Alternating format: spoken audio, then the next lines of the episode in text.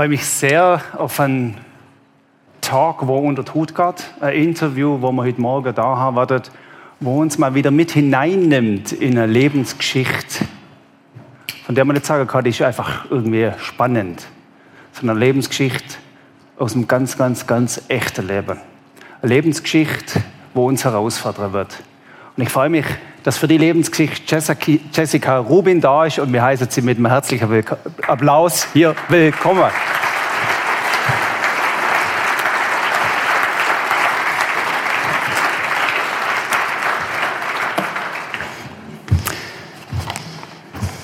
Jessica, hoi, schön bist du da mit uns und gibst uns Einblick in deine Geschichte.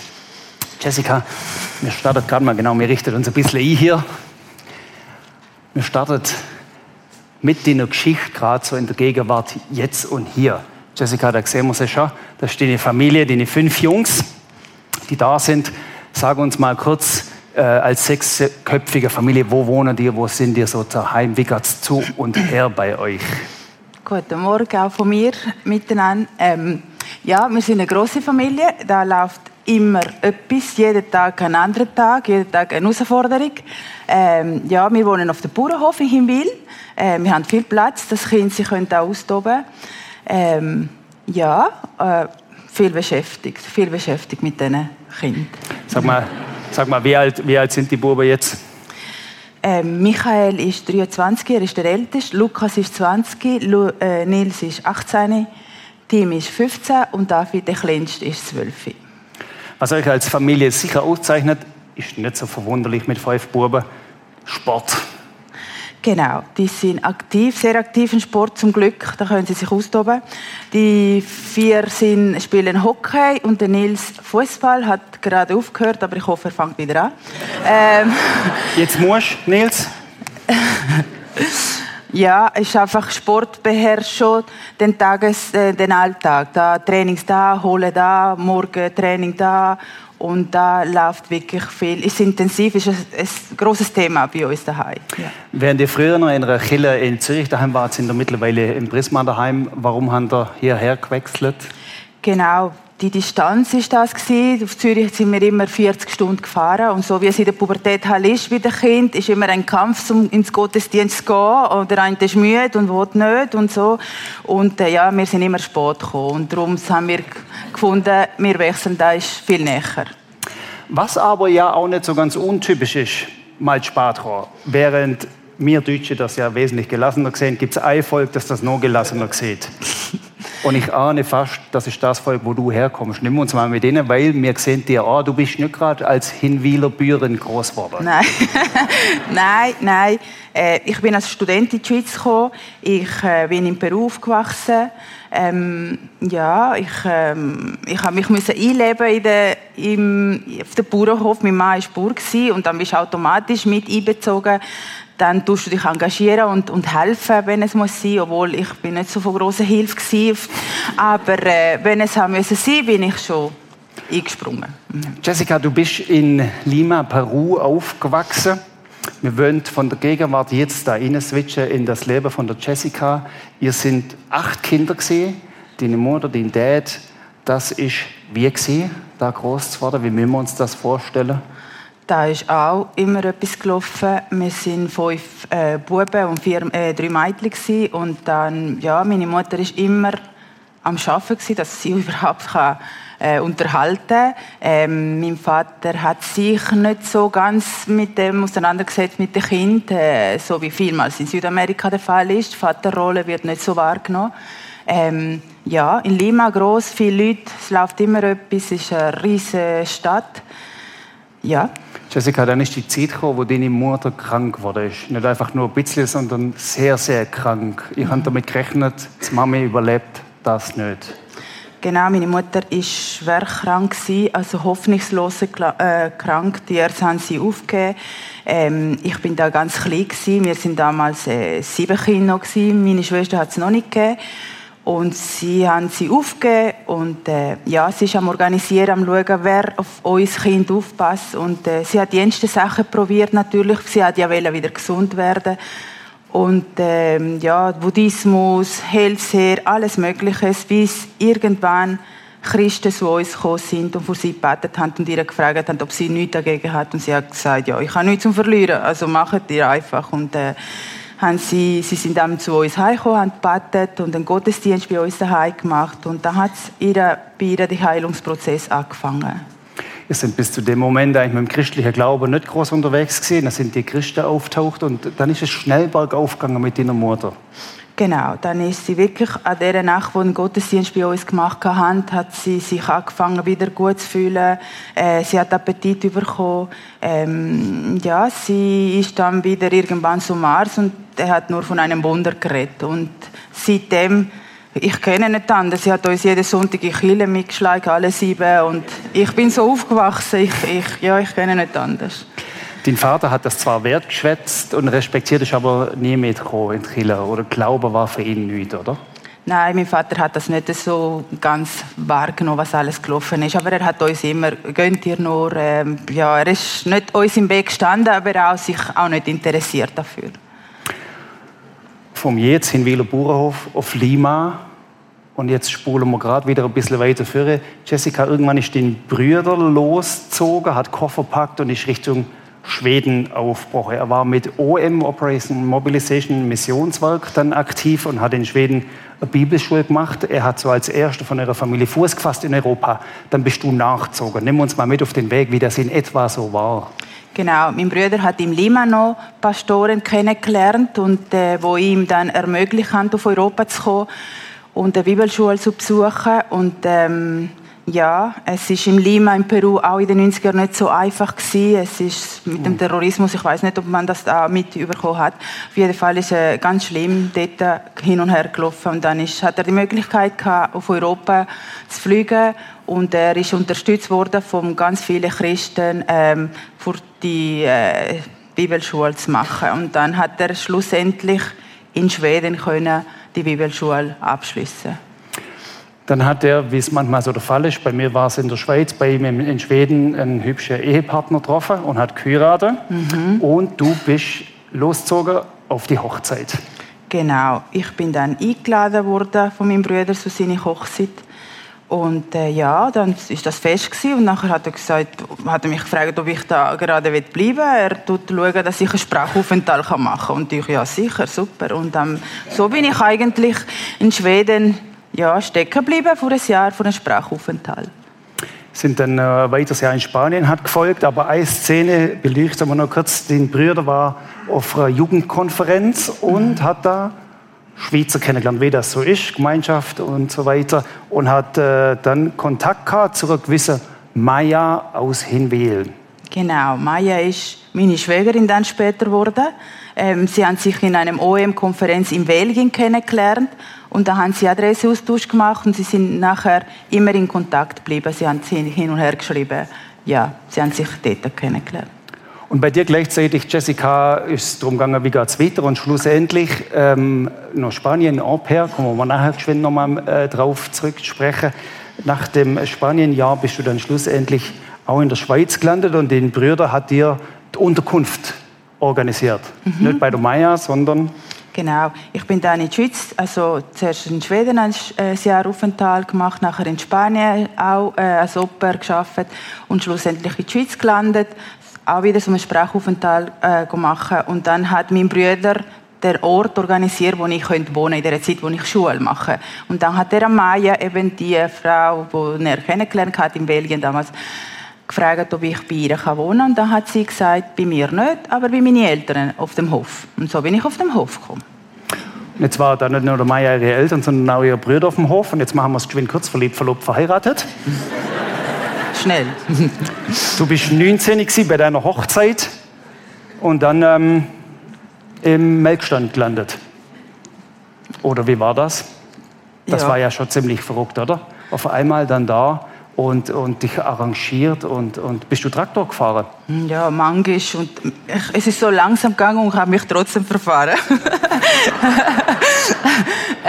ja, ich, ich habe mich schnell integriert in der, in der Schweiz. Schnell, ja. ich, äh, ich, hab, ich bin auch gerne da gewesen, ich bin auch sehr verliebt gewesen und und das ist schon sehr wichtig, um sich das können schnell einleben Du bist ja sehr sprachbegabt, merke ich, und du hast ja als Dolmetscherin auf der Behörde jetzt dieser Tage und äh, bist auch in Hinwil.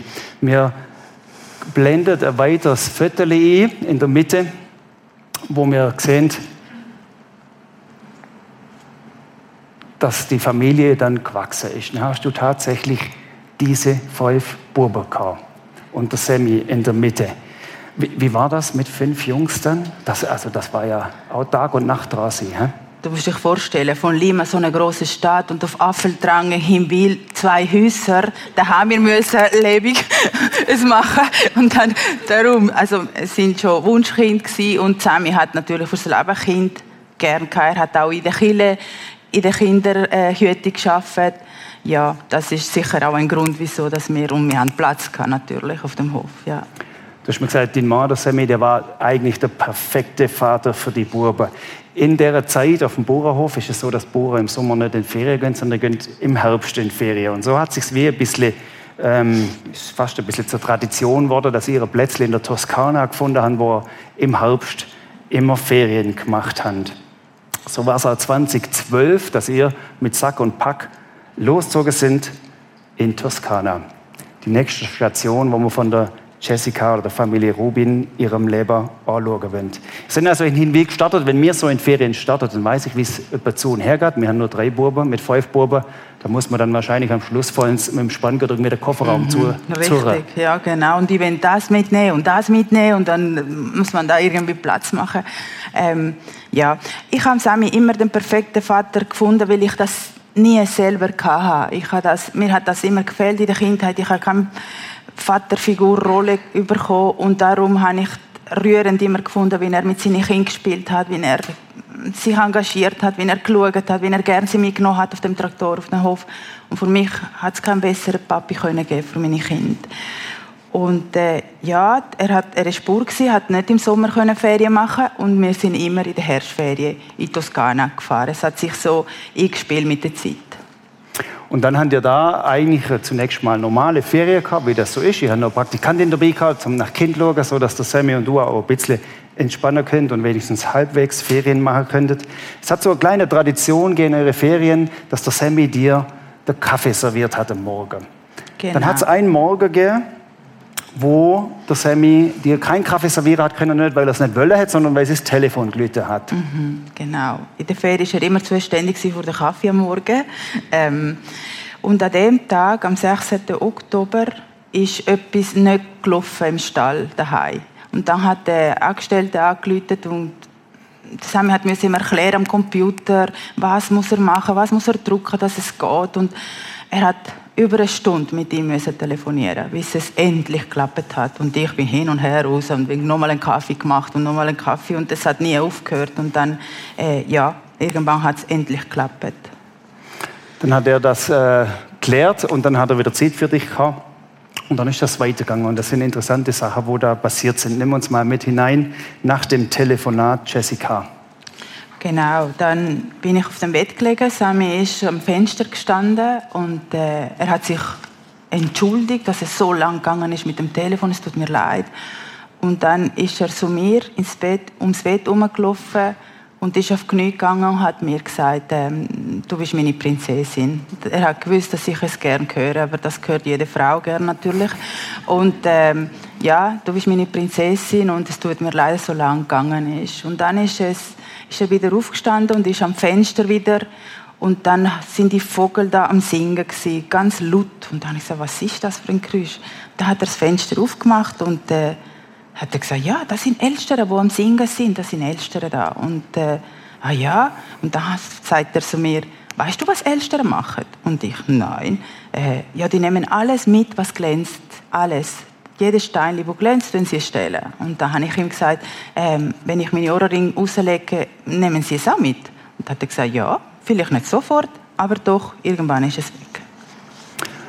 Und nach den Vögeln und so weiter haben wir ähm, ein Gespräch geführt. Ich glaube, wir sind dann in, in die Küche gegangen und genau, haben nochmal Kaffee getrunken. Und sind mittlerweile schon am Spielen mit den Praktikantinnen im Pool. Die, sind schon, die haben schon zum Morgen gegessen alles. Und dann sind wir in die Küche gegangen. Dann sind wir plötzlich noch ganz allein gewesen.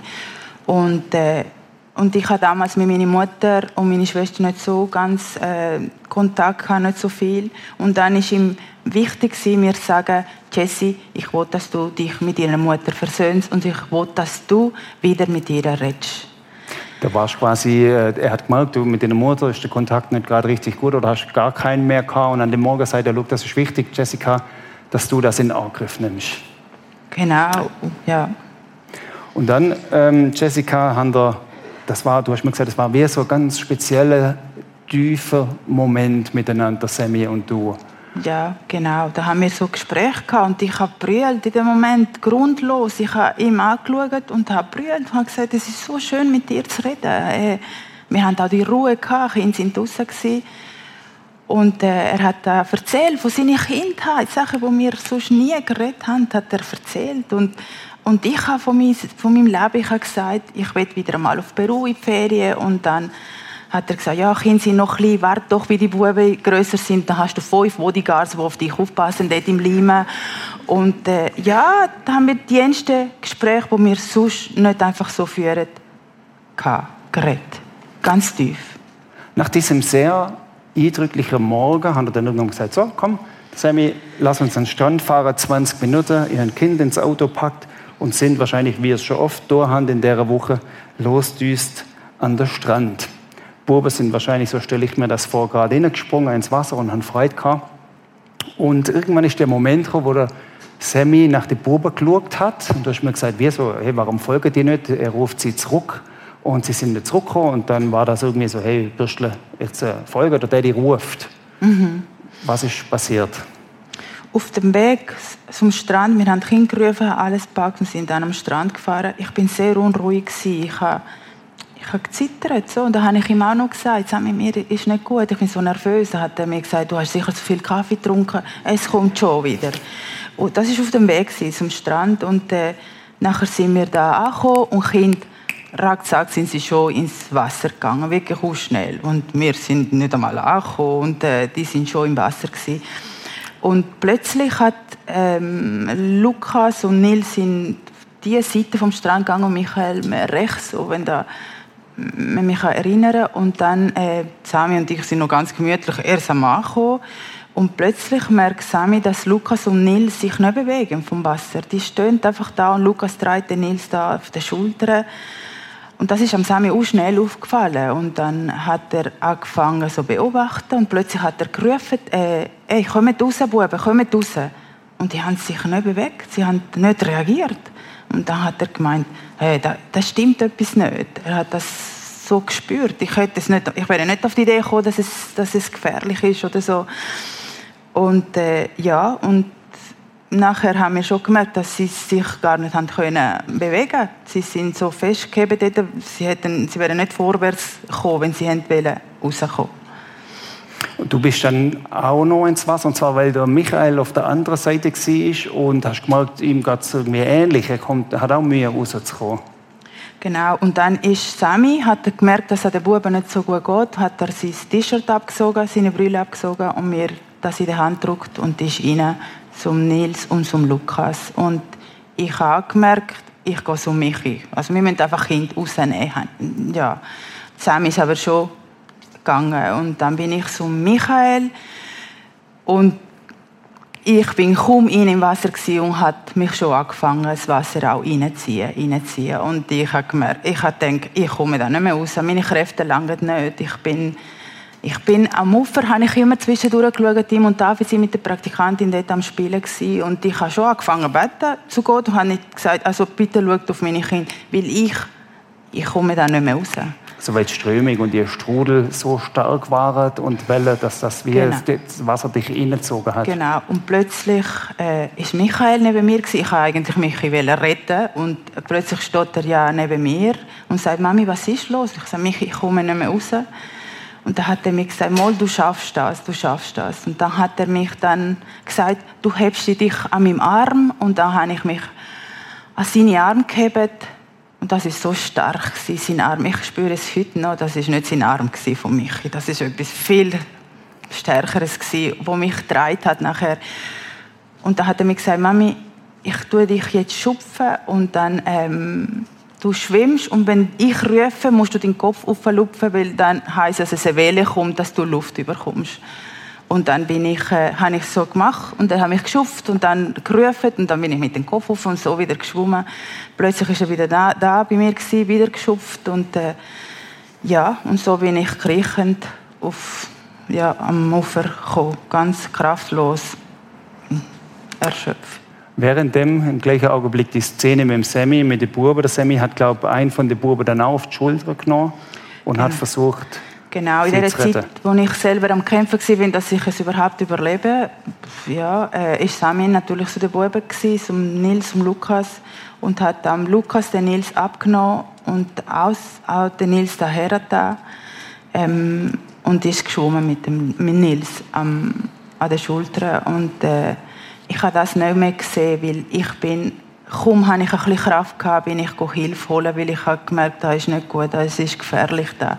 Und ich habe nur rüber geschaut, ganz kurz und bin gerannt Hilfe holen. Und äh, nachher hat der Sami ähm, den Nils genommen und der Michi ist schon wieder da gewesen, parat, hat den Nils übernommen und dann ist er mit dem Nils rausgegangen. Und er hat dann realisiert, dass es der Papi eigentlich wie nicht mehr schafft. Dann hat der Michi aber äh, euer Ältester mhm. gesagt? Mhm. Ähm, ich bin dann irgendwann habe ich zwei Männer getroffen dort. Ähm, ähm, bin ich dann zwei Männer sind gekommen, aber wo wir zurückgekommen sind, ich, wo ich zurückgekommen bin mit diesen zwei Männern, ist der Michi schon mit dem Papi am Arm gewesen, am rausziehen gewesen. und er ist schon leblos gewesen.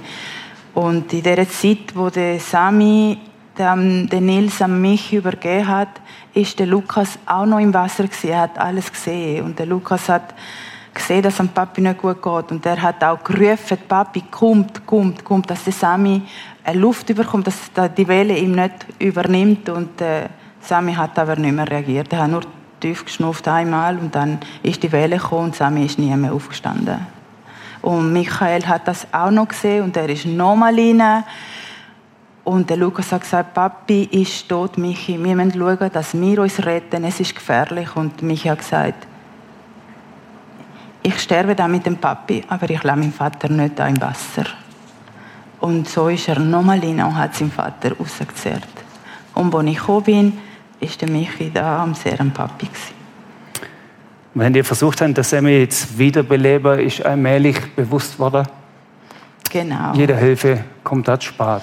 Genau, ähm, ich habe natürlich versucht, wir haben versucht, Herzmassage, Druck, überall, von überall ist Wasser rausgekommen, es ist nichts passiert und dann sind die Sanität gekommen und sie haben gesagt, wir können nicht machen und ich es gar nicht wahrhaben. Sie müssen doch etwas machen Es ist genug Zeit jetzt. Sam, stehen auf. Äh, ist, ist gut. Wir haben etwas gelernt. Ich habe ihm auch gesagt, Sam, ist gut. Steh auf, bitte. Es ist, es ist alles vorbei. Steh auf. Gibt ein Bild, das zeigen wir jetzt nicht, Jessica, sehr, sehr eindrücklich, deine fünf Jungs, wo dich als Mami umklammert. Und dann haben deine Jungs Fragen gestellt. Papi liegt tot da, ich gar nicht wahrhaben, es ist, es stimmt nicht, es ist ein Albtraum. Und, äh, und dann kommen sie, alle fünf, und dann Michi, Lukas, Mami, werden wir weiter können Eishockey spielen? Geht denn das, Mami? Ähm, dann kommt der Nils zu mir und sagt, und wer spielt mit mir jetzt Schach? Der Sami ist immer derjenige gewesen, der in der Ferien stundenlang mit dem Nils Schach gespielt hat.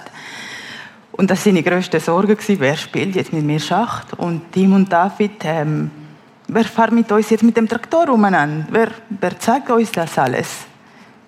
Und ich kann nur können, ja, dann ist der Lukas zum Nils gegangen und hat am Nils gesagt, ich spiele mit dir Schach. Nils, mach dir keine Sorge, ich werde mit dir Schach spielen. Und der Michi hat dann an den Kleinen gesagt, ich fahre mit euch den Traktor, ich mache es schon mit euch. Und, und so haben sich alle können trösten. Und ich habe gesagt, ja, wir packen das schon, wir schaffen das. Äh, ja, ich habe nicht einmal gewusst, ob ich das selber schaffe. Und dann musste ich sagen, ja, es kommt schon, ja, ich mache schon alles mit euch. So in dem Moment einfach an den Kind wollen es war eine Szene in dem ganzen, äh, äh, ganz, ganz furchtbaren Moment, wo einer von den Buben ins Wasser geschlagen hat und äh, sagte, Gott, wo bist du? Ja, das war der Älteste, Michi. War sofort seine Reaktion. Er war so verrückt, so hassig und hat am Wasser so mit dem Fuß ginget und gesagt, Gott, Gott, was machst du da? Was hast du gemacht? Du hast meinen Vater mir weggenommen. Und jetzt möchte ich, dass du mein Vater wirst. In dem Moment hat er so Verzweiflung, hat er so gerufen, du musst jetzt mein Vater werden. Du hast meinen Vater mir weggenommen. An dem Tag ist dann es so weitergegangen, eigentlich äh, verrückt und nicht nachvollziehbar, dass die Geschichte sich ihren Weg europaweit durch die Medien bahnt hat innerhalb ein paar Stunden. Wir wissen nicht, warum und wie das gegangen ist. Aber die spanische Au-pair-Familie, die wir vorher ganz kurz angeschnitten haben, wo du warst, haben das mitgekriegt. Und sie hat dich angerufen und hat gefragt, wo ihr seid. Genau, die Bilder vom, vom Unfall sind sofort um die Welt gegangen und meine Operfamilie vom, von Spanien, wo ich immer Kontakt habe, sie sind auch Christ zum Glück, haben uns gesehen am, am, im Internet und hat sie mich vor, also sofort angerufen, was ist los, du, ich sehe dich da im Internet, was ist passiert? Da habe ich ihr erklärt, der Unfall, Todesfall und dann hat sie gesagt, wo bist du, wo bist du, ich komme. Und dann von Spanien. Und dann hat, äh, habe ich gesagt, ich bin da in einem kleinen Dorf da in der Toskana, Suvereto heißt es. Und sie hat gesagt, gut, ich lüte dich nachher gerade an. Und dann hat sie Kontakt mit Pastoren, wo zehn Minuten oder Viertelstunde entfernt von uns sind. Und sie sind wirklich sofort zu uns gekommen, sofort. Und dann hat sie mir angerufen gesagt, hey, es sind zwei Pastoren unterwegs zu euch, sie finden euch. Das ist wahnsinnig. Ich, ich bin allein. Ich, ich habe schon jemanden gebraucht, der mich hat. Es war dann so, dass natürlich auch Maria, deine Schwester, noch dazugekommen ist, einen Tag später genau. und so weiter. Die haben sich auf 30 gemacht. Aber an dem Tag hast du noch deine Schwiegermutter angerufen. Und interessant, du hast ihr gesagt, wir haben einen Unfall gehabt, bitte betet. Weil das so unrealistisch war. Ja, ich kann es gar nicht realisieren. Ich kann nicht sagen, der Sami ist tot. Ich habe ihr gesagt, bitte, wenn ihr für uns beten, wir haben einen Unfall gehabt. Aber ich habe nicht gesagt, richtig, was es ist, aber sie hat es sofort gespürt. Und sie ist auch mit Kolleginnen dann gebeten, zu ihren Kolleginnen. Jessica, wir gehen dann in die Zeit zurück in der Schweiz. Einen Tag später sind ihr dann heimgefahren. Du kommst an auf dem Bauernhof in Hinwil, wo alles so ist, wie es immer war und nicht mehr so ist, wie es jemals war. Es ist dann so gewesen, dass eine Beerdigung angestanden ist und die Beerdigung hat dann äh, Ende Oktober stattgefunden und in der Kirche noch hast du eigentlich gemerkt, das ist so unreal, das, das stimmt gar nicht. Genau, es sind so viele Leute in dieser Kirche dort und alle haben vom Sami geredet und Sami, Sami, Sami und, und Michi ist neben mir da geguckt und äh, und ich habe Michi gesagt, ey Michi, komm, wir gehen heim, der Papi ist doch im Stall, wir gehen doch heim, komm, ich will gehen. Und dann sagte Michi zu mir, schaut er mich so an und sagt, Mami, du bleibst ganz schön ruhig sitzen, äh, ich bin bei dir, wir schaffen das miteinander. Und er hat mich auch gehebt, so, ganz ruhig sitzen, Mama, ich bin da und wir packen das, wir schaffen das zusammen, zusammen, du und ich. Du hast mir einen Bibelvers gesagt ähm, aus Römer 8, Vers 18, wo, ich, äh, schon, wo mich bewegt hat, dass du gesagt hast, an dem habe ich mich gehoben in der Zeit. Ich bin überzeugt, was wir in der gegenwärtigen Zeit noch leiden müssen, fällt überhaupt nichts in, ins Gewicht im Vergleich mit der Herrlichkeit, die Gott uns zugedacht hat und der, die er in der Zukunft offenbar machen wird. Jessica, kann man da noch an Bibelvers glauben? Ich habe nicht anderes gekannt. Ich habe gewusst, wenn ich mich von Gott trenne und seine Hand loslasse, werde ich Sami nie mehr, nie mehr sehen. Das ist die einzige Hoffnung, die ich hatte dass, und habe, dass ich ihm nochmal irgendwann begegnen. Und das ist die antriebende Kraft die mir dann dazu geführt hat, nicht, nicht zu zweifeln. Gott hat ja schon viel voran gewusst, was mit uns passiert. Ähm, er hat das schon lange gewusst. Und an dem muss ich halt jetzt dran halten. War, hat irgendwie auch keine Alternative gegeben, oder, oder wie ist das gesehen? Was hättest Ich, ähm, ich habe gedacht, wenn ich mich von Gott entferne, werde ich nur verbittert, allein. Ähm, was kann ich an meine Kinder noch geben? Was kann ich an denen geben? Nichts. Meine menschlichen Kräfte sind so null, minus gewesen. Was, was kann ich? Und die sind mir extrem wichtig gewesen. Ich habe gewusst, in denen steckt Sami drin. Ein Stück vom Sami ist in denen drin. Ich muss, ich, ja. Das schlägt so aufs Gemüt, dass es körperlich wahrscheinlich, dass man viel reagiert, dass man psychisch reagiert. Will man dann nur leben?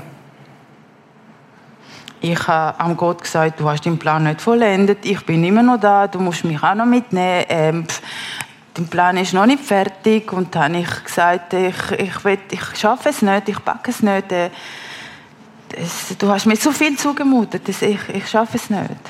Nein, eigentlich die Kräfte, die man eben nicht mehr hat, führen einen zu diesen Gedanken zu haben.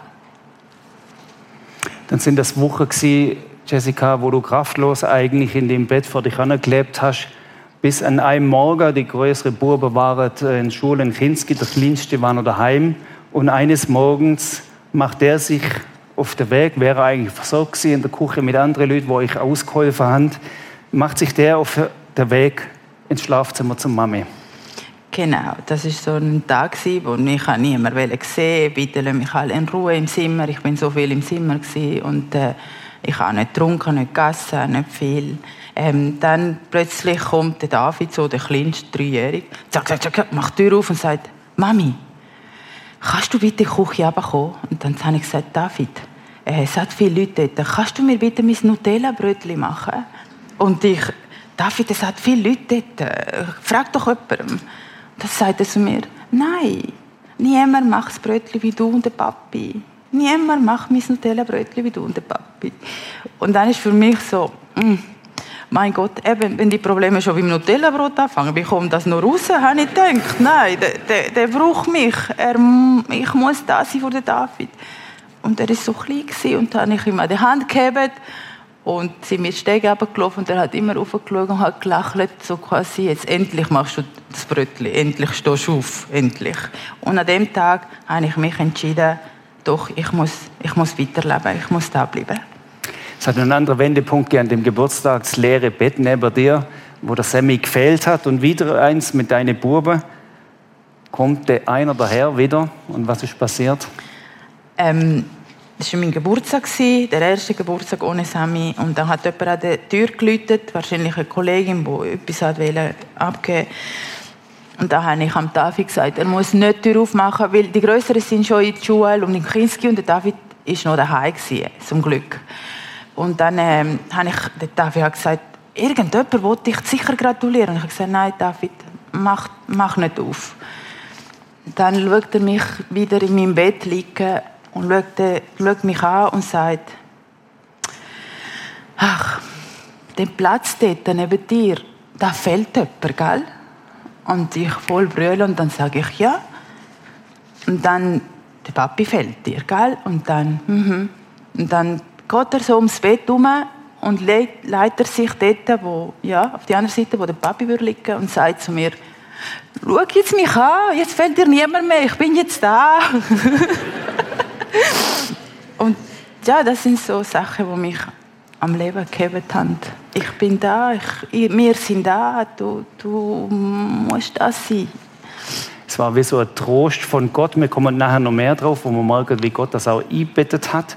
Ähm, man kann sich aber auch die Frage stellen, die plakativ dann in den Medien umgegangen ist und wo schon auch irgendwie berechtigt sein darf in dem Moment. Wo da nämlich heißt, da sehen wir so der Titel da äh, von dir und dann die, die, die Schlagzeile dazu. Wo war Gott, Jessica? Wo war Gott? Wo war Gott? Du hast mir gesagt, wo ihr das, den, den Titel gelesen habt, Maya und du. Ja, sie haben mich, ich habe ihr sofort gesagt, was, wo war Gott? Gott war da. Ich hätte auch können sterben. Er hat das nicht zugelassen, dass meine Kinder ganz weiße werden. Und Gott war da, trotz allem. Er war da. Er ja, ich habe gefunden, die Frage ist berechtigt, ja, aber sie wissen nicht, was sonst passiert ist. Und ja, ich bin immer noch da gewesen. Mir, kommt mir jetzt gerade noch in den Sinn, äh, Jessica vorhin erzählt, dein Mann, der Sammy, der hat ein Gottesbild gehabt, wo ganz interessant war, wo auch geholfen hat. Das war in etwa, wer, wer sind wir gegenüber Gott? Genau. er hat immer gesagt, wenn ich gefragt habe, ja, warum jetzt ist der Kollege gestorben, seine Frau hat gemeint, er mache ein Wunder. Und dann hat er mir gesagt, was Sie mir so am Gott Fragen stellen, er weiß wohl genau, was er macht und ihm geht es viel besser dort oben. Er ist so durch ein, mit einer Leichtigkeit durchs Leben gegangen. Er hat, äh, er hat genau gewusst, dass Gott alles in seine Hand hat, dass, alles, dass er alles schon voran geplant hat. Und darum hat, das hat mich immer imponiert, ja, dass er immer gesagt hat, wir sind so klein vor Gott, wir sind gar nichts, unsere Zeit ist gezählt, also wir haben da gar nichts zum beeinflussen, Gott hat alles in seine Hand. Und doch tut uns so unendlich wertschätzen, so unendlich wertschätzen, obwohl wir so klein sind, dass er die ganz verrückte Toskana-Woche eingebettet hat in etwas, was eigentlich weit über das hinausgeht, was wir im Vorfeld planen könnten. Du warst, äh, man sieht da, man blendet das mit ein, am 26. September noch auf einem Vortrag, wo du gar nicht furchtbar viel Interesse hast, aber der Sammy hat gesagt, lass uns da gar irgendwie, müssen wir da dabei sein. Genau. Ähm, Sami hat uns angemeldet. Er hat mich nicht einmal gefragt. Er hat gesagt, wir gehen dort. Und das ist der 26. September und Sami ist am 26. Oktober dann beerdigt worden. Also wirklich auf den Tag, einen Monat später. Und äh, der Mann hat erzählt, dass er eben im Himmel war, dass er gesehen hat, dass die Leute dort glücklich sind und fröhlich sind und kein Schmerz mehr gibt dort, dass so ein Friede ist und das ist mir dann geblieben von dem Vortrag. Mhm. Also wie so ein Nahtoderlebnis kam, wo auf einmal da in dieses Leben gesprochen hat. Eine zweite Sache, an dem Geburtstag war es, glaube wo ihr sagen wir, Ausflüge gemacht habt und dann sind wir auf das Buch die Hütte gestoßen. Genau, dann ist der 6. August, hat der Sami Geburtstag, sind wir auf Schaffhausen und dann sind wir durch einen Buchladen äh, durchgegangen und dann bin ich innen direkt zu dem Buch, direkt. Ich habe gar nicht viel anderes gesehen und dann habe ich es gelesen und äh, dann fragt er zu mir, äh, ist es gut? Und ich, ja, es klingt gut. Und dann sagt er, komm, den kaufe ich dir. Und ich habe ihm gesagt, aber du hast Geburtstag, du musst es mir nicht schenken. Komm, ich, ist gut, du lesest gern. Und dann hat er mir das Buch gekauft. Und ich habe es nachher gelesen und es geht auch um das Thema, ist auch um das Thema gegangen. Also der Inhalt von die Hütte ist auch, stirbt jemand und findet dann einen Platz daheim bei Gott. Jessica, wir sind schon fast am Ende von diesem Interview, das untertaut geht. Du hast mir gesagt, ich will mit Gott weitergehen und so wie du es vorher erwähnt hast, ich kann mich entscheiden zwischen Verbitterung und auf der Strecke bleiben oder mit Gott vorwärts gehen. Es gibt einen Psalm, den wir zum Schluss anschauen, den Vers, Psalm 73, 23. Dennoch bleibe ich stets an dir, denn du hältst mich bei meiner rechten Hand. Genau. Ich habe mich entschieden, am Gott festheben und den nicht loslassen, weil seine Verheißungen sagen ja, dass wir ein ewiges Leben haben und dass das Leben da nur vorübergehend ist, dass wir noch nicht am Ziel sind und die einen sind schon am Ziel und äh, ich hebe mich an seine Hand und ich habe ihm gesagt, so wie ich mich an dich hebe, musst du aber uns auch heben. Und, und Kind bitte nicht loslassen. Er muss seinen, seinen Job machen, habe ich auch gesagt. Jetzt musst du deinen Job machen. Ich mache meins, aber du schaust da und ja, ich halte an dich fest. Jessica, merci vielmals. Es gibt noch wesentlich mehr zu berichten von der Geschichte, die unter die Haut geht. Du hast vorher erwähnt, dass du deine Buben gesehen und hast gesagt, in ihnen steckt ein Stück Semi drin. Und für die lohnt es sich, es weiterzumachen. Wir wollen euch auf die Bühne bitten und wir als Gemeinde wollen für euch beten. Jessica, komm doch auch mit da runter. Du darfst gerade hier überholen. Michael, du darfst vielleicht anfangen da. Und der David hat dir noch etwas mitgebracht. Oh. Ich lade euch ein, dass ihr mit aufsteht hier im Saal. Kino in der Übertragung und dass wir wollen uns eins machen mit ihrer Familie und wir wollen für euch beten, Jungs hier und wir wollen Danke sagen für das, was Gott gemacht hat. Und wir wollen vertrauen, dass Gott euch weiterhin segnet. Vater im Himmel, so machen wir uns eins als Gemeinde und wir heben Familie Rubin dir entgegen, Jesus. Danke für alle Bewahrung in diesem verrückten Leben, Gott. Wir danken dir, dass Wut und Enttäuschung das ins Wasser schlagen und schreien, Gott, wo bist du? seinen Platz haben darf und haben muss. Vater im Himmel, jetzt bitten wir dich, dass du mit ihm, Heiliger Geist, kommst, dass du der Wut begegnest, der Frust, der Enttäuschung, der Frage, der Sehnsucht nach Geborgenheit, der Sehnsucht nach ihrem Vater. Vater, danke, dass wir uns eins machen dürfen mit Rubens. Ich lade euch ein, dass er still jetzt, egal ob wir im Livestream sind oder wo, von wo ihr zuschaut, in eure Wort für 30, 40 Sekunden für Rubins jetzt betet.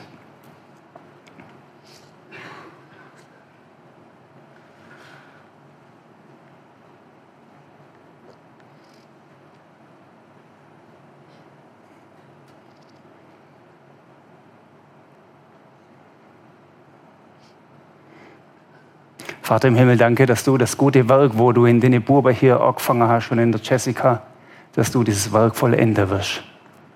Danke, dass wir sie dir auch befehlen dürfen, gerade auch jetzt an dem Nachmittag, morgen und übermorgen in der nächsten Woche. Amen.